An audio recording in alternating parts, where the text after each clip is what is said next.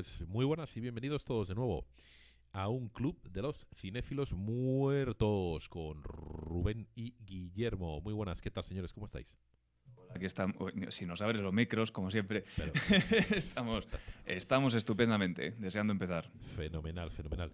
Llevamos ya unos cuantos eh, programas y este era uno que queréis hacer mucho. Vamos a hablar de Robin Williams. Effective Wonders, muy bien. Sí. Se nota que tengo una edad porque digo lo de Effective Wonders. Si no, no lo diría. Eh, Exacto. Gracias, gracias. Muy, muy, muy fetén la expresión. gracias. Oye, eh, me habláis de él y os emocionáis. Robin Mm. Williams. A ver, eh, este actor eh, fue una decisión mía el hablar en este programa de él. Es mi actor preferido. Es muy complicado realmente elegir un actor porque hay muchísimo talento, pero llega un momento en el que traspasas la frontera del propio, la propia profesionalidad y hay personas, ya sean dentro del mundo del cine, de la pintura, de la música, hay grupos que te enamoran simplemente porque conoces a las personas, ves cómo son, conoces sus vidas, conoces sus miserias y al final acabas empatizando más con ellos que con cualquier otra persona que a lo mejor es más talentosa incluso. A mí Robin Williams me pasó, me pasó eso, siempre le quise como, en fin, como a uno más en, mi casa y, y es mi actor preferido por eso y por otras muchas cosas. Bueno, Robin Williams, que empezó como muchísimos eh, actores humorísticos en Saturday Night Live, lo cual le dio el pelotazo a, ciertos trabajos en televisión. Esto le ha ocurrido a Robin Williams, le ha ocurrido a Eddie Murphy, le ha ocurrido a Christopher Walken. Hay como una cantera de, actores que han pasado por ahí que tuvieron tanto éxito en Saturday Night Live que, que, bueno, pues acabaron haciendo películas. El equivalente moderno sería, por ejemplo, actores del Club de la Comedia aquí en España que acaban haciendo películas porque tienen cierto tirón en ese programa. Entonces, bueno, después de, de- ciertas intervenciones en la televisión, pues Robin Williams tuvo su primera película, una película muy especial por la cual hemos acuñado un, un término. Estamos hablando de Popeye. Estamos hablando de Popeye, la adaptación en imagen real de los míticos dibujos animados de los años 20 incluso. Eh, que la verdad, Robin Williams está bastante bien caracterizado como Popeye. Y hasta ahí puedo leer comentarios positivos de la película. ¿Por qué hemos acuñado un término? Básicamente, cuando decimos nos vemos una película en plan Popeye, es porque en lugar de verla seguido, vamos viendo pues de, de cinco minutos en cinco minutos a, ver un poco si pasa algo. Aunque de decir que yo me la tragué enterita. Yo dije, si veo una peli mala, la veo de principio a fin. Pero aquí este señor, pues dijo, mira, me voy aburriendo, voy a ir pasando de cinco minutos en cinco minutos. Y al final, pues bueno, como que los últimos 10 sí que se los llegó a ver seguidos. Y desde entonces, cada vez que hay una peli así un poco malilla, una peli que ya hemos visto y no queremos sentarnos otra vez a verla, pues decimos, nada, la hemos visto en plan Popeye. Porque es que de verdad, esta peli, mm, madre del amor hermoso. O sea, esto, esto lo que nos demuestra es que aunque tengas el peor de los inicios, siempre puedes remontar. Porque de- más abajo no vas a caer, eso está claro. Y creo que es la peor peli que he visto de Robin Williams. No sé si, si para ti hay alguna que sea peor que Popeye dentro de lo que ha hecho Robin Williams, pero No, la verdad que Popeye a nivel de catástrofe natural y cinematográfica es bastante insuperable. Eh, sí, la verdad que yo se lo dije, le dije, me la he visto a trozos, eh, me he visto los primeros 10 minutos, mm, he dicho, Dios mío, ¿qué coño es esto? Me vi otros 10-15 minutos de la parte del nudo y luego me vi el final. Y, y le dije, me la he visto, o sea, ya le, dije, en plan, me he visto esta peli también como Popeye y esta también como Popeye. Ya fue Sí, sí, sí. verme pelis en plan Popeye. Sí, sí, sí. Es preciosa. Hacer un homenaje. que va a ser precioso. Es preciosa. Hacen, hacen un homenaje a, a Ed Wood. Hay una, hay una escena en la que la filmografía de Ed Wood a, a una actriz está con, con un pulpo que no se mueve realmente, que es de mentira, y está la actriz ahí con las aletas ahí, ¡ay! ¡ay! Que me, que me coge y me lleva al mar! ¡ay! Y ella misma se ve que está moviendo las aletas del pulpo. Aquí está... Aletas, Eh, tentáculos. Tentáculos, perdón. Muy bien, muy bien, muy bien. Ahora te di un sucus. El caso es que, que se ve a la actriz, por, por cierto, la actriz, que yo no me sé el nombre, eh, que hace de mujer en El Resplandor. Actúa en Sally, Sally Duval. Me ha costado recordarlo, pero Sally Duval. Ahora te di otro sucus. El caso es que... que El sobresueldo. bueno, bueno. de aquí al chupachus aún te quedan para un rato. El caso es que, que, que sale ahí moviendo ahí las aletas, no aletas, no tentáculos, tentáculos, y es bastante ridícula la película en general. Es una maravilla. Yo, yo es que con una botella de vino es una joya. Yo lo, yo lo que puedo decir es que creo que es el peor musical que he visto en mi vida, porque acostumbrados a las películas de Disney con esas canciones tan, tan memorables, tan bonitas, eh, ya sea en idioma latinoamericano, como nos llegaron muchísimas películas, o en castellano, pues de repente ves Popeye, que por alguna razón la convirtieron en musical, que Popeye pues no, no se suele relacionar con canciones, pero es que las letras creo que son de, de las peores que, que- que ha habido en la historia del cine. Es como, eh, por ahí viene mi novio, que es muy gordo y muy alto, y como es alto y gordo, es, es mi novio. Y, tal. Y es como, pero, pero por Dios, ni siquiera rima, ¿qué es esto? es, eh, eh, es un mérito. Esta peli es un mérito de todo lo que, lo que no se debería hacer, la verdad. Realmente Robin Williams aquí empezó en el mundo del cine, pero no empezó en el mundo audiovisual. Eh, como decía Guillermo, ya, había, era un gran comediante y él ya se relacionaba en grandísimas fiestas con grandes estrellas de Hollywood. Lo que pasa es que él aún no era una de ellas. Pero él ya, su nariz ya recorría muchos gramos de cocaína eh, y le daba muchísimo al alcohol y estaba en grandísimas fiestas siendo una de las grandísimas figuras dentro de, de- del mundo de- del entretenimiento. Estaba en forma excelente. Estaba en forma lineal y blanca. Ay, para algunos es la única forma. Yo querría hablar ya de un ruso en Nueva York, del año 84. No sé Sí. cómo lo veis. No, no, yo, yo lo veo, vamos, cristalino. Eh, bueno, eh, ¿Cristalino iba por el coña, la coña de la cocaína? O? Lo he pensado después, fíjate. Ya, como todo. Bueno, venga, vamos allá. Eh, un ruso en Nueva York fue uno de los, de los descubrimientos que más desgusté. Fue una de esas películas que yo no conocía, que creo que no hubiera conocido en la puta vida si no hubiera decidido hacer un programa de Robin Williams. Y Dios de mi vida. Eh, es una película en la que él habla ruso, que te lo crees, que realmente incluso para la época, pese a que ya era, desgraciadamente ya era conocido, pero si no hubiera sido así, yo creo que todo el mundo hubiera pensado que este hombre era ruso, si no hubieran conocido ya a Robin Williams como la gran figura. El ruso es uno de los idiomas, dicho por las personas que hablan varios idiomas, que yo no, yo no sé hablar bien ni español, pero hay varias personas que sí hablan varios idiomas y dicen que el ruso es uno de los más complicados, si no el más complicado. Y aquí el nene, a nivel de pronunciación, a nivel de todo, he estado chequeándome y el cabrón cumplió muy bien. Eh, es una película que también tiene grandísimos ideales políticos, es una película que va en contra de, bueno, pues de aquellas personas que quieren poner murallas y, esas cositas, contra la inmigración y demás.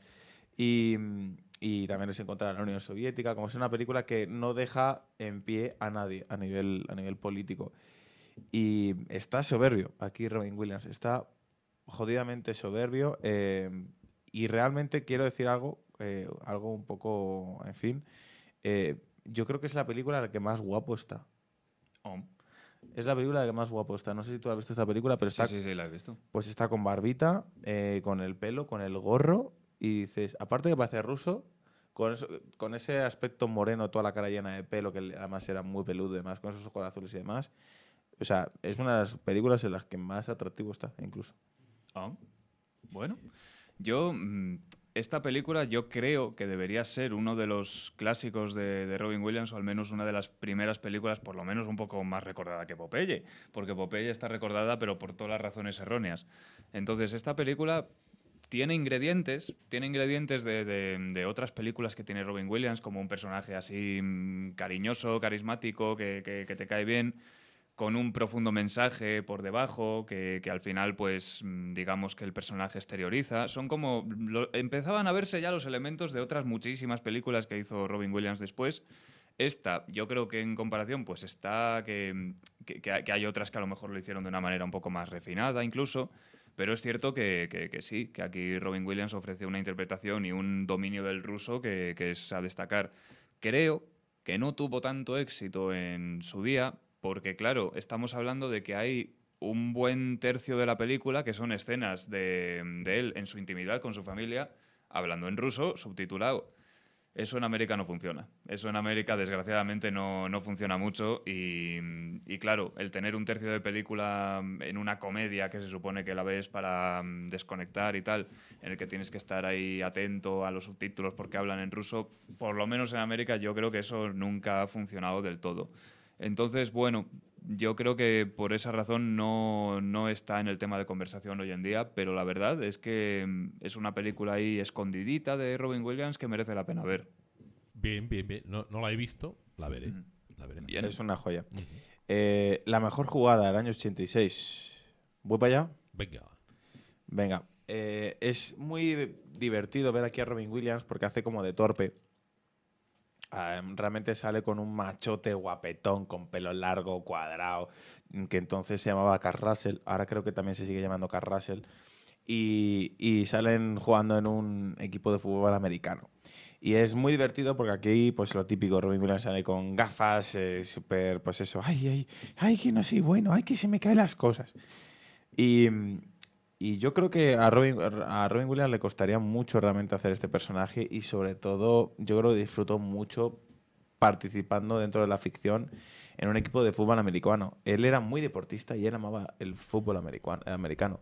Él realmente se, se formó en un centro educativo muy parecido a lo que luego, en la película que luego interpretó, que fue el Club de los Cinéfilos Muertos. O sea, los cinéfilos muertos no, de los poetas muertos. Casi. Ha sido un pequeño desliz, claro. pero bueno.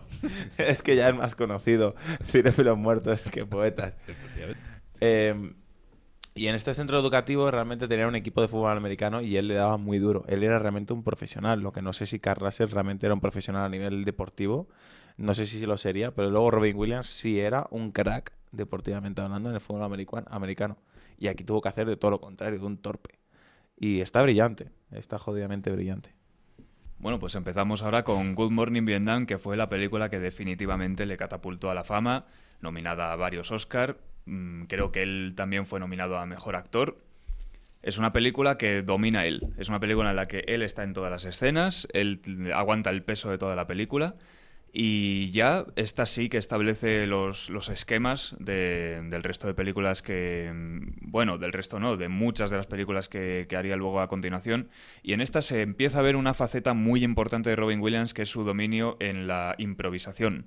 Aquí, pues efectivamente le dieron un guion, pero él se le ocurrían muchísimos chistes sobre la marcha y es algo que vamos en las tomas falsas de Aladdin, en las tomas falsas de Hook, en las tomas falsas de, otras películas que ha hecho, hay material de sobra para hacer otras dos películas incluso.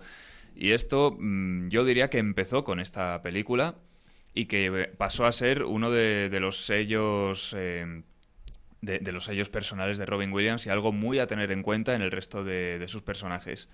Y lo dicho, una película pues cómica por el protagonista sobre todo, con un personaje antagonista serio que intenta, que intenta rivalizar con ese estilo desenfrenado que plantea el protagonista, con un profundo mensaje, con un mensaje que, que sigue siendo actual, que es la manipulación de los medios en tiempos de guerra.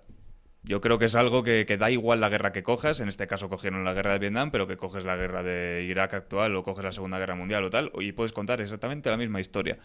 Entonces es una película que en su día funcionó bastante bien, pero que mm, es una historia que siempre funciona.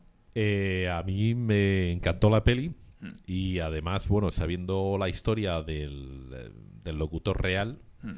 ese que decía lo de Good Morning Vietnam, me ha salido bien, ¿verdad? Sí, sí igual. Lo que pasa es que tenía que ponerle más énfasis y tal sí. a lo que ponía dentro. Está claro.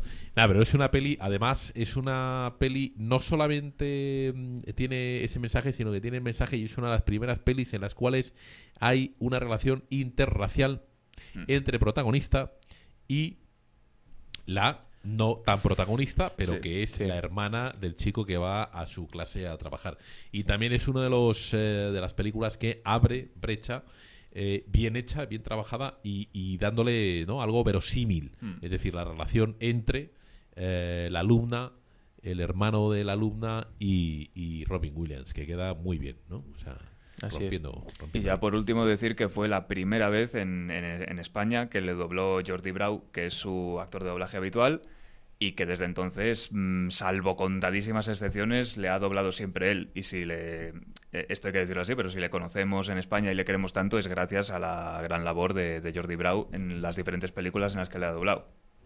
Antes comentaba de que Robin Williams ya se metía en las fiestas de, de famosos, pero que no era una estrella de Hollywood como ellos. Después de esta película sí lo fue. En esta cuando hizo esta película y se estrenó y ganó el Globo de Oro y tuvo la nominación al Oscar y tuvo esa taquilla que ya solamente en Estados Unidos tuvo 120 y pico millones de dólares de, re- de recaudación, ya era una estrella de Hollywood como el resto. Claro, claro, claro, claro. Bueno, vamos ahora, lo voy a decir bien, el Club de los Poetas Muertos. Bien, Año, bien. año 89. Hay una escena que yo creo que es bastante autobiográfica de, de Robin Williams, que es un momento en el que está enseñando a los resto de los alumnos unas vidrieras en la que hay antiguos alumnos que han pasado por ahí. Todos ellos tenían grandes sueños, todos ellos tenían grandes ilusiones, grandes metas, mucha hambre de comerse el mundo. Y es una escena en la que él dice de que, de que hay que ir a por ello, porque sobre todo hay que disfrutar el camino. Y yo creo que es algo que hizo siempre Robin Williams. O sea, es una, es una escena que yo creo que se le ve además que él siente, como, cuando lo está diciendo, él siente de una manera muy personal el, el cómo él disfrutó todo eso. Dentro incluso de su propio centro. Recuerdo lo que he dicho antes, él estudió en un centro muy parecido al de Club de los Poetas Muertos y él lo que sobre todo quería estudiar, que su padre lo obligó a hacer, a hacer derecho, pero él lo que, lo que realmente se metía allí en el centro era para ir a teatro. Y él hacía teatro. Y, y fue un hombre que siempre, siempre, como dice la película, carpe diem. Siempre aprovechó, siempre disfrutó del momento. Pues para mí esta película no solamente es el mejor papel para mí que ha hecho Robin Williams, sino que además es en la que sale más guapo, para mi gusto. Yo creo que, que- que sí, sale ve ahí como, como joven todavía. Bueno, eh, me parece que es su mejor personaje porque es mm, el personaje más equilibrado. Sí, es un personaje entrañable, cariñoso, pero también te, te llega a emocionar. Eh, trata temas profundos, pero no tiene el discurso, porque es, lo que yo siempre digo, que hay películas que tienen un discurso y hay como una serie de películas, sobre todo en los 90 de Robin Williams, que es que todas acaban igual. Todas acaban con él levantándose delante de un montón de gente diciendo, no, porque todo lo que he hecho a lo largo de esta película realmente era para decir no sé qué, el hombre bicentenario, ya que... mm, eh, señora Dufire, o sea, tiene como, como unas cuantas que, que acaban exactamente así y esta no. Esta precisamente hace el efecto contrario, que todos los demás se levantan por él para, para entender la importancia de esta persona en las vidas de, todos los demás personajes. Entonces me parece una película que lo dicho, que equilibra, que equilibra las diferentes emociones que puede, que puede llegar a expresar Robin Williams en, en un mismo personaje y que, y que es, me parece, el que más capas tiene en ese sentido. Genial. Eh, yo querría ir ya al año 90 con Despertares de Penny Marshall. ¿Ves? Sí, sí, sí. De Penny Marshall, no de Robert De Niro y Robin Williams, de Penny Marshall. Vale. Que siempre dice de, del actor. de- Pero ahí, ahí, o sea, os habéis lanzado una, una pullita, pero no la he pillado. Me he quedado fuera. A ver, es que- continuemos, continuemos, no pasa nada. ¿Quieres que lo explique? No, no, ya, Vale. luego ya. Si queréis entenderla, ved nuestros vídeos. Eso es. Bueno, pues vamos al programa. mm, O sea, vamos, vamos a hablar de la película Despertar del año 90. Bien. Eh, lo dicho, es de, de Penny Marshall, es una grandísima película. Aquí Robin Williams interpreta a un personaje, un gran personaje en el mundo de, de- de- en nuestro mundo, alguien que hizo mucho por la ciencia, que es Oliver Sacks. Él conoció a Oliver Sacks. El propio Robin Williams comentaba que no había conocido a nadie más inteligente que el propio Oliver Sacks.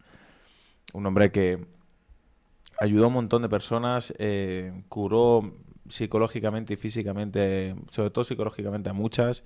Tiene grandísimos libros que os recomiendo a todos de, leer. Y, y bueno, aquí Robin Williams hizo un trabajazo enorme porque realmente todo el mundo recuerda Despertar, es como el despertar sobre todo que tiene su coprotagonista, el, que está interpretado por Robert De Niro, pero él también tiene un despertar. Él además al principio está lleno de pequeños tics, igual que, que Robert De Niro, lo que pasa es que son más sutiles. Siempre está tocándose el pelo, siempre está eh, sujetándose las gafas. Incluso hay una escena maravillosa que él dice, ¿dónde tengo mis gafas? Y dice, las tiene puestas. Eh, Y realmente él, va avanzando y va abriéndose y va dejando esos tics y va despertando. Incluso al final de la película, por fin le pide una cita a, a la enfermera. Cosa que eso sí que es totalmente ajena al verdadero Oliver Sacks, el que se declaró claramente homosexual y gente incluso empezó a desprestigiarle por ser homosexual solamente por serlo. En fin. Yo simplemente añadir que, bueno, que este, este papel es bastante contenido, es todo un ejercicio de contención dentro de lo que suele ser Robin Williams. Es un personaje muy sutil, muy, como tú has dicho, con pequeños gestos que ya enseguida le definen. Mm, lo malo es que mm, el duelo interpretativo de Robert De Niro es que el pobre, pues, pues se lo come Robert De Niro por todo el esfuerzo que tiene que, que, hacer Robert De Niro para darle justicia a su personaje. Pero esto está, está muy bien porque más adelante le dio pie a interpretar a otra serie de personajes también mucho más contenidos, mucho más alejándose del encasillamiento, del encasillamiento que, acabó teniendo Robin Williams, pero que ya se empezaba a ver que él tenía inquietudes, pues eso, un poquito más dramáticas, un poquito más sutiles y que se desenvolvía igual de bien. Eh, dejarme que os haga una pregunta, un matiz. ¿Por qué se nota que habláis eh, con ese sentimiento de Robin Williams? Ah. Los dos tenéis, se, nota, se nota, estáis transmitiendo una profundidad, una conexión emocional con la persona, el personaje, eh, la trayectoria. ¿Por qué? Yo te voy a contar una anécdota. Yo me acuerdo una vez que salí de mi salón y vi a mi madre llorando, viendo un funeral. Era el año 2009 y era el funeral de Michael Jackson. Obviamente mi madre no conocía a Michael Jackson pero era una persona que había estado en muchísimos de los grandes momentos de su vida, mm. en sus más allegados recuerdos, y cuando Michael Jackson murió sintió, imagino, que parte de todos esos momentos estaban muriendo con él. Yo lloré muchísimo cuando murió Robin Williams, porque Robin Williams eh, fue un actor que me inspiró muchísimo a me, llenó de, vida y de cariño cuando era niño, pero también cuando fui adulto me llenó de un montón de cosas más, como por ejemplo cuando conocí su vida, la triste historia que ha tenido, me recordó un montón de cosas que incluso he visto de cerca y demás, entonces me pareció, incluso eh, Robin Williams ha estado siempre solo, es una persona que siempre ha estado solo, que siempre ha usado su imaginación para intentar sentirse acompañado. Y es una persona que disfrutaba viendo reír a otras personas pero él nunca realmente se sentía feliz del todo. Es una persona que siempre se ha sentido abandonado, por así decirlo, y ha tenido incluso una estructura familiar bastante desastrosa. Hay cosas en las que puedo empatizar con él, mm, digamos en primera persona. Y eso es uno de los muchos motivos por los que me, me fascina. Y luego además Despertares en concreto habla de un tema que también me ha tocado de cerca. Entonces es un plus, a música cabe y no comparto que Robert De Niro para nada se coma a Robin Williams, porque Robert De Niro es la acción, pero la reacción de lo que le pasa a Robert De Niro es Robin Williams. Y por lo que nos emocionamos, mm. no es por Robert De Niro, sino por Robin Williams, viendo realmente cómo, cómo, cómo, cómo está reaccionando Robin Williams. A través de la cara de Robin Williams, vemos qué le pasa a Robert De Niro, si está avanzando o no, o simplemente Robin Williams mirando la foto de los dos, quitándose las gafas, ya, ya ha dicho todo, y es por él. El propio Robert De Niro dijo mm, durante largo, largo y tendido una entrevista la gran interpretación de Robin Williams que tuvo en esa película y que gracias a él Robert De Niro hizo lo que hizo. Señor Guillermo, ¿por, qué, ¿por qué le toca a usted tanto este actor? Pues porque mm, es un actor que sobre todo en los últimos años de su vida mm, fue escogiendo papeles en función de lo que realmente le pasaba en la vida real. Hay como un paralelismo y y la verdad es que es, es una persona que ha pasado por absolutamente todo en secreto, porque hay mucha gente, hay muchísima gente que, que tiene, que siempre está de buen humor, que siempre intenta eh, contentar a la gente, siempre intenta hacerles reír, siempre intenta que la otra persona esté cómoda, pero ellos por dentro pues tienen un mundo interno muy quebrado, por decirlo de la manera más, más sutil. Robin Williams era uno de ellos, era, era una persona que siempre parecía estar feliz, pero la razón por la que estuviese feliz es porque realmente lo había pasado muy mal, sabía lo que era pasarlo mal y no quería volver a pasarlo mal y que la gente de su alrededor no lo pasara mal. Entonces, estamos hablando de una persona que, eso, que cayó en las drogas, cayó en el alcohol, tuvo una etapa muy oscura y procuró que, no se volviera a repetir. Pero fue algo que fatalmente, por, por que sabemos cómo acabó, era algo que volvía de vez en cuando, porque por mucho que, te haya salido de, un trauma o de, una experiencia personal un poco conflictiva, nunca se va del todo, nunca se va del todo. Puede, puede mejorar, puede mejorar y puedes, em, puedes seguir con tu vida, pero siempre va a haber algo ahí. Y ese algo pues acabó volviendo en sus últimos días, em, traducido en, diversas enfermedades, en diversos trastornos que le llevaron a hacer lo que, lo que acabó haciendo, desgraciadamente. Pero sus enfermedades no fueron provocadas por las drogas. Es más, para cuando él hizo esta película, él ya llevaba años sin haberse drogado. Él realmente las drogas las dejó incluso antes de que empezara en el cine. Él realmente en la época de televisión es cuando sí que se estaba drogando. Te estoy hablando de que él era muy joven mm. y él ya tenía una edad cuando murió. Él ya conocía a Robert De Niro antes de hacer cine. Mm. Las rayas que se metía Robert, Robin Williams también se las metía Robert De Niro. Eran dos juerguistas muy mujeriegos. Eh, incluso hubo una famosa fiesta en la que pues los dos, Robert De Niro y Robin Williams, con diferentes proyectos, eh, se fueron antes de esa fiesta en concreto, pero en esa fiesta alguien que se quedó hasta muy tarde fue John Belushi. Mm. Y no volvió. Y no volvió. Efectivamente. Eh, era muy amigo tanto de Robin Williams como de Robert De Niro. Incluso Robin Williams tuvo que ir a testificar al juicio mm, por lo que había pasado en la fiesta y cómo fue y demás mm, dentro pues eso, de lo que él sabía. Es una faceta de ese lado de comedia o de comediantes de Estados Unidos con, ah, con ah, Lenny Brooks, por ejemplo, con ah, mismamente Belushi, que se ve, ¿no? Es decir, es intentar mitigar, ¿no? Ese dolor interno, esa, esa, ¿no? esas emociones, ¿no? Internas, eh, bueno, pues poniéndole buena cara, ¿no? Y sacando también la acidez a través de, del, humor, ¿no? Muy interesante, me gusta, me gusta. Bueno, gracias por esa, por esa No os corto más, sigan, por favor, sigan. Pues venga, yo por mí hablaría ya de Hook del año 91. Yo lo que, lo que tengo que destacar de esta película es que mm, me da la impresión de que el razonamiento que siguió Spielberg para meter a Robin Williams en su película fue ¿quién podría hacer de Peter Pan? Estamos, necesito buscar a un niño grande, Robin Williams.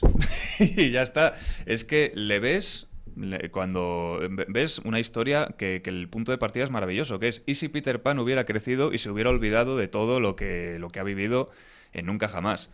Entonces, la película te plantea como poco a poco vuelve a entrar en ese mundo, vuelve a recuperar eh, quién era hace, hace tantísimo tiempo.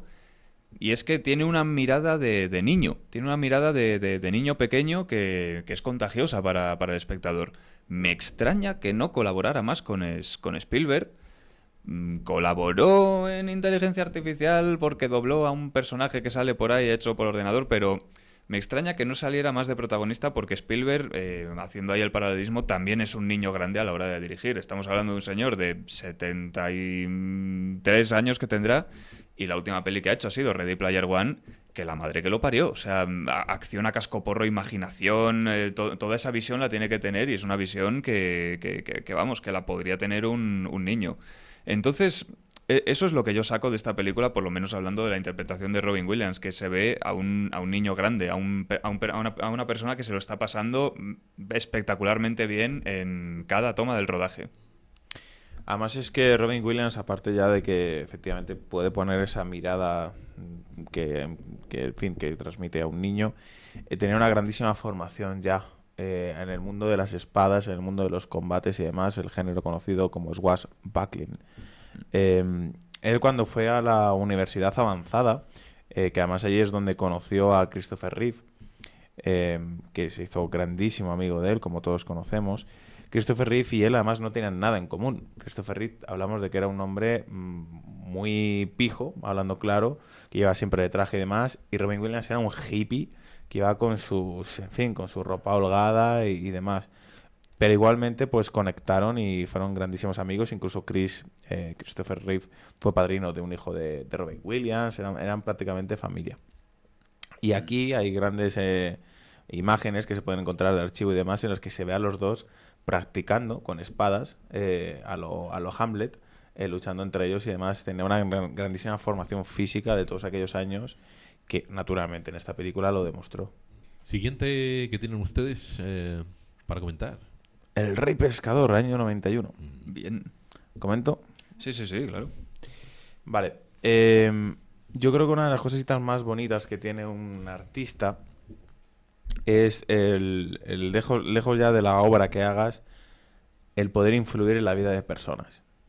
El poder hacer una película que influya a alguien, que haga que ese alguien, la película haya sido un detonante para algo que vaya a hacer en la vida, o lo que sea. Eh, para Robin Williams este papel fue el detonante. Él incluso eh, desde esta película en la que hace de vagabundo, hace un vagabundo que simplemente tiene una enfermedad mental, que sin más, como muchísimas otras personas que no son vagabundos, eh, él pudo comprender que no todo el mundo que grita eh, es malo o está simplemente, a lo mejor puede ser incluso una persona que ni siquiera está loco, sino que tiene problemas. El no clasificar, el no estereotipar, básicamente. Y al ver la po- al sentir la pobreza, al sentir lo que es dormir en la calle, al, meterse en este personaje, él a partir de entonces eh, firmaba con cada productora y decía que parte de su salario tenía que dar un tanto por ciento a eh, ONGs o a, en fin, eh, albergues donde, donde hubiera personas eh, que estuvieran en la calle. Fue una persona que se implicó muchísimo en todo este tema de cosas, incluso luego ya después hizo una obra de teatro eh, por, por toda América con Billy Crystal y con Whoopi Goldberg, eh, que fue muy sonada y que re- recaudaron un montón de dinero que también fue para las personas que no tenían que comer. Yo, yo destacar que mm, aquí Robin Williams le, le plantean un personaje que, que es un personaje que suele hacer en sus películas muy subido, muy histriónico, muy, muy exagerado. Estamos hablando de un personaje que, que en cada escena se mueve mucho y habla muy rápido y siempre está intentando hacer la broma y de repente mm, su, su mente le hace ver un samurái en un caballo que va por él y no sé qué. Es, es un personaje como, como muy loco. Y normalmente ese personaje se hubiera quedado ahí, se hubiera quedado en, en ese tono y, y ya está, y te diviertes viendo ese personaje y se acabó. Pero, pero esta película le da un- una capa extra en el final en el que te planteas si realmente este personaje es así o está en algún momento fingiendo. Entonces me parece que es una capa de profundidad que no tienen otros personajes que hizo después y que en esta película está muy interesante. Ahí, ahí estaba recordando la obra de teatro con Guppy Goldberg de aquella época también Cheers, pero bueno, Mm. ya como siempre decimos, fuera ¿no? de micrófono se quedan cosas muy curiosas. Otra época del Remember, Remember When. Sí, él, él participó en un montón de, en fin, de, de obras de teatro y de, incluso de series muy conocidas. En, en Friends también estuvo, e incluso en Barrio Sésamo estuvo. Y él, por ejemplo, participaba mucho con, con Billy Crystal. Él era muy amigo de Billy Crystal. Se contaba nada más, contaba Billy Crystal que siempre se gastaban bromas telefónicas. Que una vez cuando, cuando Billy Crystal estaba tan tranquilo viendo el funeral de Ronald Reagan, De- eh, de repente sonó el teléfono y escuchó una voz y dijo, hola. Dijo, sí, soy Ronald Reagan. Me tienen aquí encerrado en esta caja, ¿me puedes sacar? O sea, empezó así como... En fin, eh, él, era, él era así, tenía muy buena relación con, con Billy Crystal. Incluso sacaron muchas grandes películas que hoy conocemos Mm. de Billy Crystal, que él produjo incluso, las sacó Robin Williams de la mano de él. Lo que pasa es que Robin, Robin Williams no sale luego en los créditos. Bueno, me gusta, me gusta que le estéis metiendo esta pasión a Robin Williams. Le estáis metiendo pasión, se nota en vosotros y la transmitís, la transmitís.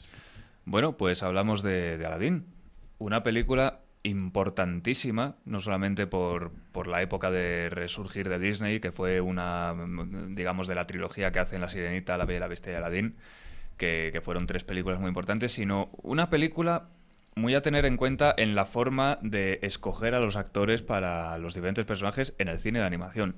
Porque en el cine de animación de toda la vida, pues cuentan con actores de doblaje americanos, pero para determinados papeles cogen a un actor un poquito más famoso para pues atraer al público.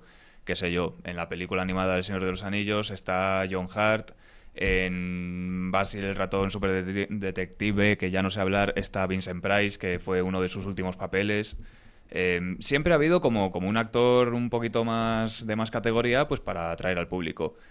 Aquí se hizo totalmente al revés. No, es que Robin Williams interprete al genio de la lámpara, es que el genio de la lámpara es Robin Williams. Es exactamente igual, tiene sus formas, tiene su apariencia física, incluso que la cara se parece bastante a la de Robin Williams.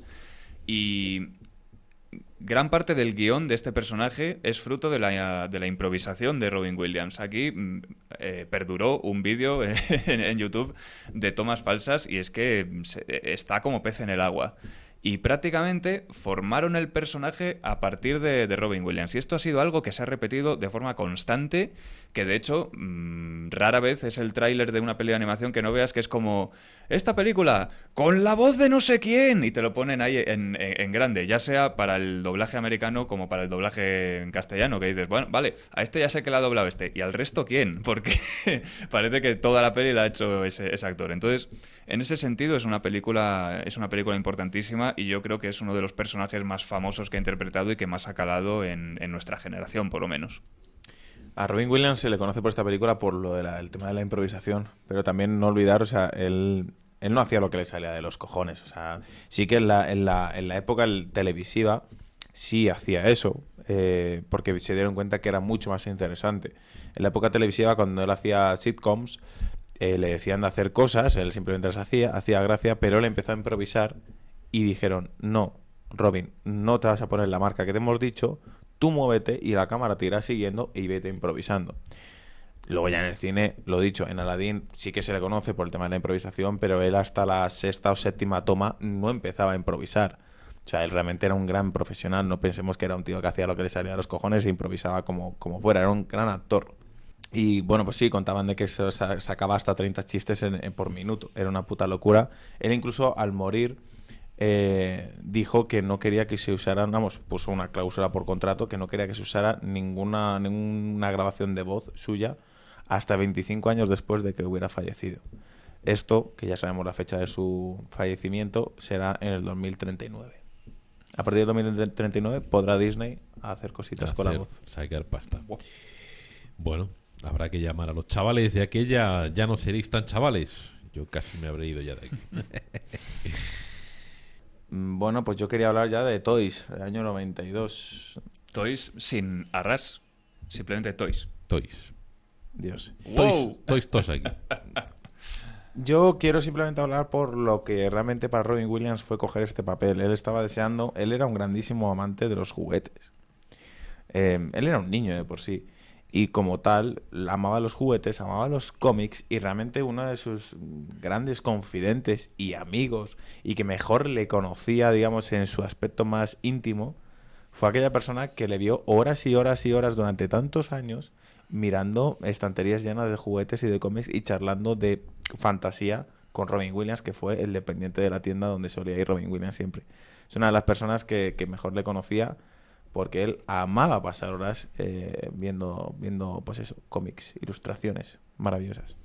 Esta es una película que te plantea a un protagonista que es básicamente ¿y si Willy Wonka fuera juguetero? Ya está. Y, Robin Williams es la, imagen que se te viene a la cabeza cuando piensas en un, en un personaje así. Es una película que, que el director se tiró, no me acuerdo si 20 años hasta que la consiguió hacer. Era como un proyecto que tenía ahí rumiando, rumiando, rumiando. La consiguió hacer Desgraciadamente se la pegó en taquilla, no sé muy bien si por competencia o porque pues tenía un tono un poquito irregular a lo largo de la película. Para mí, personalmente, la primera mitad me parece una, un bombazo de película a nivel, de, a nivel imaginativo, a nivel artístico sobre todo, a nivel visual. Es, es una película visualmente maravillosa y con con determinados toques de humor muy propios de, Robin Williams. O sea, la primera escena es un funeral, es el funeral de su padre, y, se escucha una risa y dicen, ¿pero qué es esto? Abren el ataúd y resulta que hay una caja de risa al lado del cuerpo. O sea, eso, si no lo hizo Robin Williams en su propio funeral, me, ha decepcionado mucho. Pero, pero es un, sentido del humor muy, muy suyo. Luego ya la segunda mitad de la peli, pues, ay, ay, ay, flojea un poquillo hasta que recupera al final. Pero, pero la verdad es que es un papel que le viene como anillo al dedo. Pues vamos a meternos con Mrs. Doubtfire, eh, año 93. Eh, quiero contar una anécdota que pasó en este país y que yo por primera vez creí unas palabras de un tío llamado Mariano, eh, Mariano Rajoy creo que le llamaba. Eh, fue algo que yo me creí de él, puso un tweet y dijo, fue cuando murió Robin Williams, que estaba súper triste, y dijo que sentía mucho la pérdida de Robin Williams, que era un grandísimo cantante. ¿En serio? Palabra de honor. Sí. Eh, Claro, yo incluso le creí. Dije, Mariano, este Mariano, este es un hacha. Este, este, sí, sí, este sabe la faceta que tenía Robin Williams, aparte de como actor, como cantante. Eh, sí. Entonces, entonces, claro, yo realmente pensé en la señora Fire. Digo, este hombre se ha visto la señora Fire, que además Mariano Rajoy tiene pinta que le guste mucho la señora Fire. Eh, porque claro, tiene uno de los comienzos más maravillosos que sale doblando y cantando en italiano a pulmón limpio eh, nada más empezar. Y es una presentación maravillosa que tiene Robin Williams. Y yo dije, date, date, date. Mariano Rajoy, Ha visto. Mariano Rajoy ha visto a la señora y ha dicho, cantante, cantante, un gran cantante. Yo, yo esta película, cuando era pequeño, quemé el VHS. Era, era una película a la que volvía de vez en cuando porque es que cre- creo, de hecho, que fue la primera peli que vi de Robin Williams. Creo, creo que fue. Y eh, interpreta un papel también muy recurrente en según qué actores, que es pues nos vamos a maquillar y vamos a hacer de mujeres. Eh, le pasa a Dustin Hoffman, le pasa a, Sean Penn, a veces pasa al revés, Glenn Close interpretó a un hombre, Tilda Swinton ya no se sabe muy bien ella misma lo que es, pero bueno, eh, eh, ha sido ahí bastante recurrente. Y esta vez fue cuando le tocó a Robin Williams. Y gracias a un maquillaje maravilloso y bestial, que mínimo estuvo nominado, no sé si se llevaría el Oscar, Mm. pero, pero un maquillaje bestial. Nos creemos que Robin Williams es una señorita inglesa que habla así con el acento y que, y que vamos, que, que ofrece unas escenas maravillosamente cómicas. Yo recuerdo siempre la escena en la que se pone la, la- la crema en la cara para porque todavía no tiene el maquillaje puesto y simplemente se pone la peluca y eso, y es, y es maravillosa la, la película. Esta película para Robin Williams además fue un éxito en estéreo, porque se llevó otro globo de oro, pero además él, el cabrón, no era imbécil. Él se metió a producir la película, e invirtió pasta en la película y joder si ganó pasta en la película. O sea, fue una película tremendamente taquillera que él se llevó, lo he dicho, un globo de oro y un montón de pasta. O sea, fue, fue un catapultor, vamos, catapultó a Robin Williams a nivel económico en todos los sentidos. Luego ya sus exmujeres se llevaron el dinero, pero eso ya más adelante. Ya es otra, otra historia.